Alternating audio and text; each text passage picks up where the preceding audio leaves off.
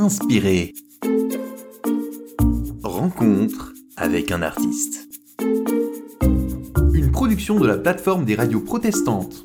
Donc moi je m'appelle Léo, j'ai 21 ans, j'ai eu plusieurs projets musicaux euh, au total euh, dans mon parcours musical on va dire. J'étais guitariste, euh, puis j'ai eu un projet un petit peu plus pop, voilà, avec du chant aussi. Et aujourd'hui j'ai un projet électro. J'ai jamais lu la Bible, donc j'ai une relation très inconnue, très étrangère avec la Bible. Inspiré.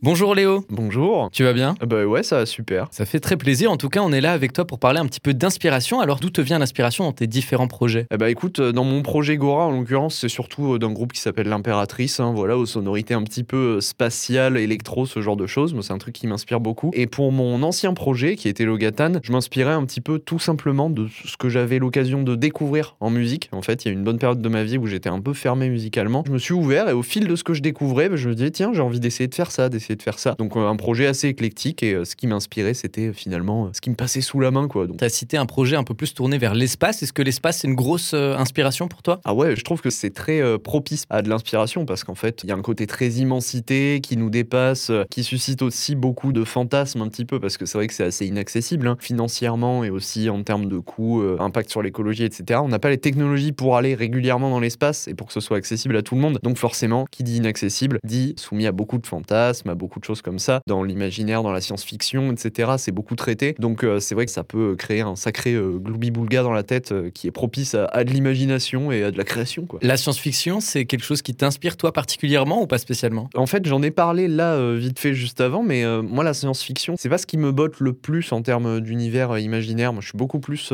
heroic fantasy, ce genre de choses, un peu plus Seigneur des Anneaux, tout ça, avec des magiciens, avec des épées, avec des, des elfes qui tirent à l'arc de manière super précise euh, voilà quoi. C'est des trucs qui me parlent beaucoup plus. Tu as évoqué le fait que tu étais guitariste. Tu as quoi comme inspiration pour euh, ce qui est de cet instrument? Au moment où j'ai commencé à jouer de la guitare, euh, alors bon, c'était un peu éclectique du côté de ce que me faisait écouter ma mère. Mais au niveau de mon père, j'ai beaucoup eu d'influence un petit peu punk rock, tout ça. Moi, c'était ça un petit peu ces influences, c'était d'essayer de faire de la guitare de manière la plus énergique possible, la plus impactante possible. On m'a beaucoup appris le côté énergie comme quelque chose d'important quand on fait de la musique, hein, tout simplement, et de ce qu'on transmet aux gens qui sont face à nous, notamment quand on est sur scène, mais aussi en enregistrement, hein, pour pas essayer de faire quelque chose de mou. Derrière, j'ai beaucoup aimé la technicité qu'ont les euh, musiciens euh, japonais, qui m'ont un petit peu inspiré aussi à ce niveau-là, et c'est ça qui m'a donné envie, pas euh, bah, vraiment, de me plonger plus en profondeur dans la guitare. Mélodiquement, après, je saurais pas forcément où aller, parce qu'il y a pas mal d'inspirations différentes. Et tu as cité des japonais, il y a d'autres guitaristes qui t'inspirent D'autres guitaristes, j'ai beaucoup aimé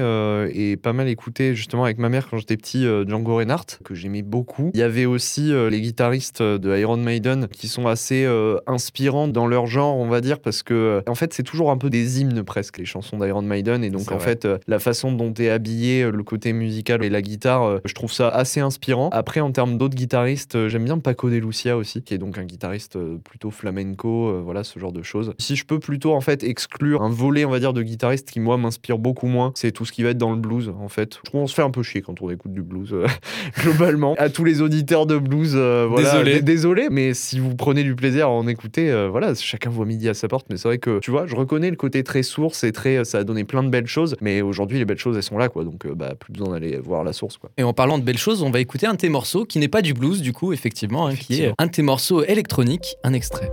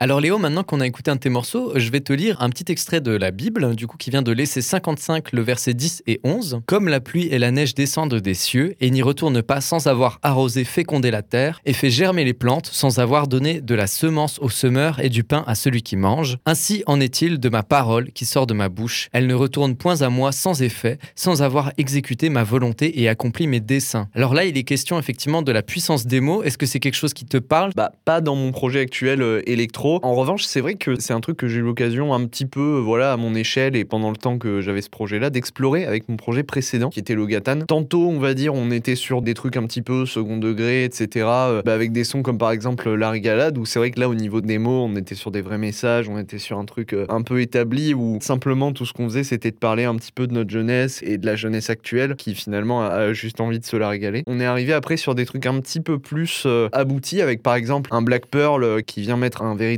coup de pied dans la fourmilière euh, au niveau de, l'industrie musicale en parlant, c'est vrai, d'une manière, euh, on va dire, peu orthodoxe de soucis qui peuvent avoir lieu dans la vie, de problèmes euh, auxquels on peut faire face. Et moi, c'est ça que j'aimerais dire aujourd'hui euh, à tous nos auditeurs, c'est que euh, quand on veut se battre, parfois on en a la force et parfois non. Mais même quand on n'a pas la force, on peut écrire pour dépasser un petit peu cette difficulté. Et c'est un truc que j'ai fait. J'ai voulu parler euh, à la jeunesse actuelle, j'ai voulu parler à ma famille, j'ai voulu leur dire on avance et on reculera jamais et tout va bien finalement. Et c'est ok comme ça. Il y a vraiment un côté très cathartique dans la démarche, le fait d'écrire pour extraire un peu ses émotions, etc. Il y a vraiment ce côté-là dans ce projet? Effectivement, c'est vrai qu'avec Logatan, on a eu une démarche assez euh, cathartique. On a chacun des vies assez singulières. Je pense à un moment où on a eu une réelle souffrance. Et c'est vrai que des morceaux comme par exemple euh, La Régalade euh, ont eu une puissance, c'est vrai, sur nous, sur nos âmes, sur nos esprits. Et je suis pas forcément euh, trempé dans la Bible ou quoi. Pour le coup, c'est pas un truc que je connais. Mais par contre, je pense que nos esprits peuvent être, euh, comment dire, apaisés par des mots qu'on peut employer, par de l'écriture, par ce genre de choses. Et donc, je crois fortement en la puissance euh, cathartique de la musique et notamment de l'écriture. Eh bien, écoute, c'est sur ces belles paroles qu'on va terminer l'émission. C'était un plaisir de t'avoir. En tout cas, n'hésitez pas à aller checker euh, Gora sur toutes les plateformes de streaming et tous ses réseaux sociaux. Et dans la rue, si vous me croisez, on peut se faire un check. Voilà, pour parler d'inspiration. En tout cas, on vous remercie de nous avoir écoutés. À bientôt. À bientôt.